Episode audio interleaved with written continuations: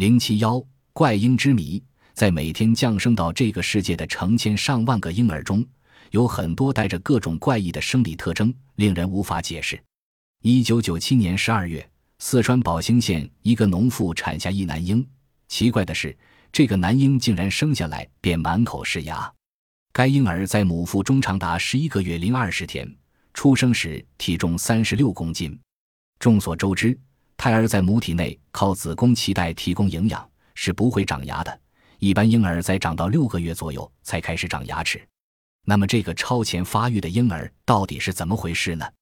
医生对其进行全面检查，发现该婴儿身体各部位皆普通如常。比这个婴儿还怪的是，世界上竟然真有独眼婴儿降生。据柬埔寨《赤道周围》刊物介绍。一位二十多岁的英国妇女珍妮特·莫妮卡生下一个独眼婴儿，婴儿各种器官发育都很正常，但只在额头上生有一只眼睛。这个婴儿发育很快，并且十分聪明。他在洗澡或看到玩具时很高兴。据给该婴儿做过检查的菲利普·沃纳医生说，他从医多年还从来没有见过这种怪现象。这不仅在医学上是个谜。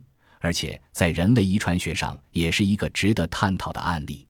中国也有怪婴发现，重庆的一个农村妇女就曾经生下这样一个怪婴：三鼻孔、无瞳孔、无颅骨，四指并联。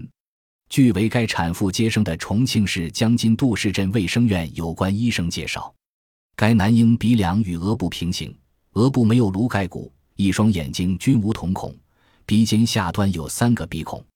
该院院长分析，可能是孕妇怀孕期间乱服药物导致婴儿畸形，但并没有相应的证据。